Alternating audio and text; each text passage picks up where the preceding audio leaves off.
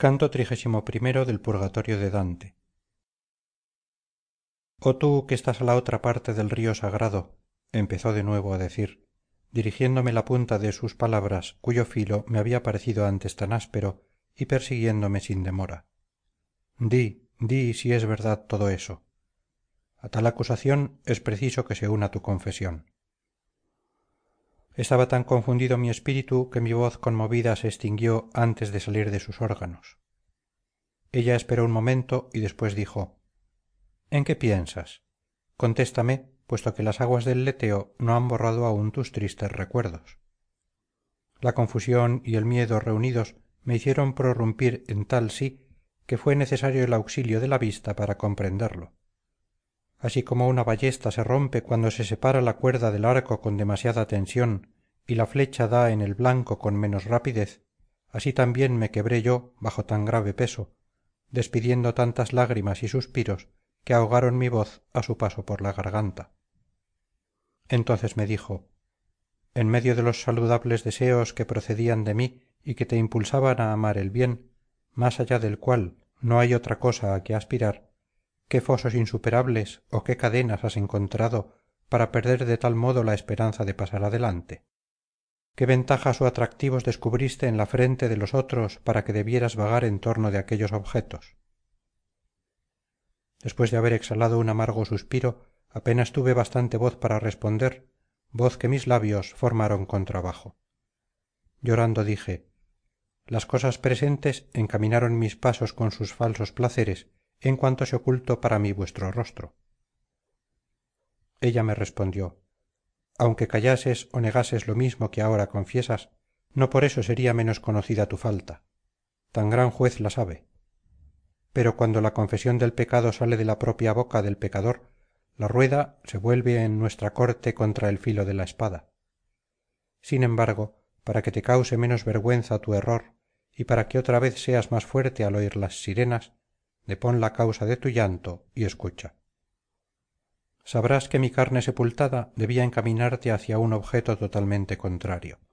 El arte o la naturaleza no te presentaron jamás una cosa tan agradable como los bellos miembros en que estuve contenida miembros que están esparcidos por la tierra. Y si el sumo placer de verme te faltó por mi muerte qué cosa mortal debía después separarte de tu deseo a la primera herida que te causaron las cosas falaces del mundo debiste elevar tus ojos al cielo siguiéndome a mí que no era como ellas. No debiste abatir tus alas para esperar allí nuevos golpes o bien alguna doncellita u otra cualquiera vanidad de tan corta duración el tierno pajarillo espera dos o tres asechanzas pero ante los ojos de los pájaros cubiertos de pluma en vano se despliegan las redes en vano se lanzan flechas yo estaba como los niños mudos de vergüenza y con los ojos fijos en el suelo escuchando de pie reconociendo sus faltas y arrepentidos. Después añadió puesto que demuestras tan contrito por lo que has oído alza tu barba y experimentarás más dolor mirándome.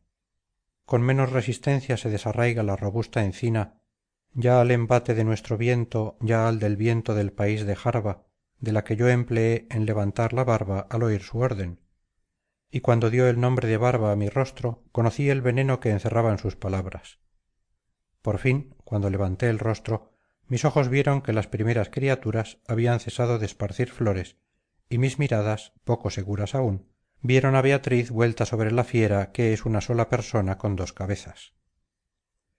Cubierta con su velo y al otro lado de la verde orilla parecióme que se vencía a sí misma en su primitiva belleza mucho más de lo que vencía a las demás mujeres cuando vivía en el mundo. La ortiga del arrepentimiento me punzó tanto que de todas las cosas mortales aquella que más me desvió hacia su amor me fue la más odiosa. Semejante arrepentimiento me oprimió el corazón y casi desvanecido y lo que me sucedió entonces lo sabe aquella que fue la causa de todo.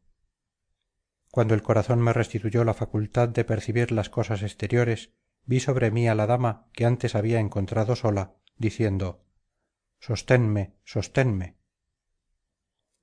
Me había metido en el río hasta la garganta e impeliéndome tras ella iba caminando sobre el agua ligera como una navecilla. Cuando estuvo cerca de la dichosa orilla oí tan dulcemente aspergesme que no sólo no lo sabría escribir sino ni aun recordarlo. La hermosa dama abrió sus brazos los pasó alrededor de mi cabeza y me sumergió donde debía yo beber el agua después me sacó fuera y mojado como estaba me ofreció a las cuatro bellas bailarinas cada una de las cuales extendió sobre mí su brazo. Aquí somos ninfas y en el cielo estrellas. Antes de que beatriz descendiese al mundo fuimos designadas como siervas suyas. Te conduciremos ante sus ojos. Pero las otras tres que allí están y que tienen la vista más penetrante aguzarán la tuya en la doble luz que está dentro de ellos así me dijeron cantando y después me llevaron al pecho del grifo en donde estaba beatriz vuelta hacia nosotros. En seguida añadieron no economices tus miradas. Te hemos puesto delante de las esmeraldas desde donde amor te ha lanzado sus dardos. Mil deseos más ardorosos que la llama atrajeron mis ojos hacia aquellos ojos brillantes que estaban fijos sobre el grifo como el sol en un espejo la doble fiera se reflejaba en ellos ya de un modo ya de otro.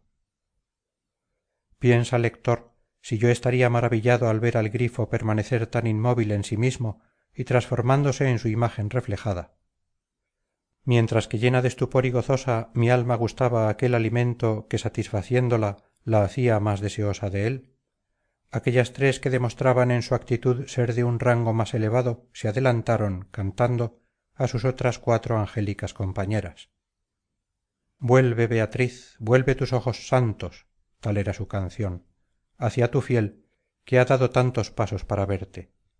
Por gracia haznos la gracia de descubrirle tu faz de modo que contemple la nueva belleza que le ocultas. Oh esplendor de viva luz eterna quién es el que habiendo palidecido a la sombra del parnaso o bebido en su cisterna no tendría la mente ofuscada al intentar presentarte tal cual apareciste allí donde el cielo te circundaba resonando con su acostumbrada armonía cuando al aire libre te descubriste. Canto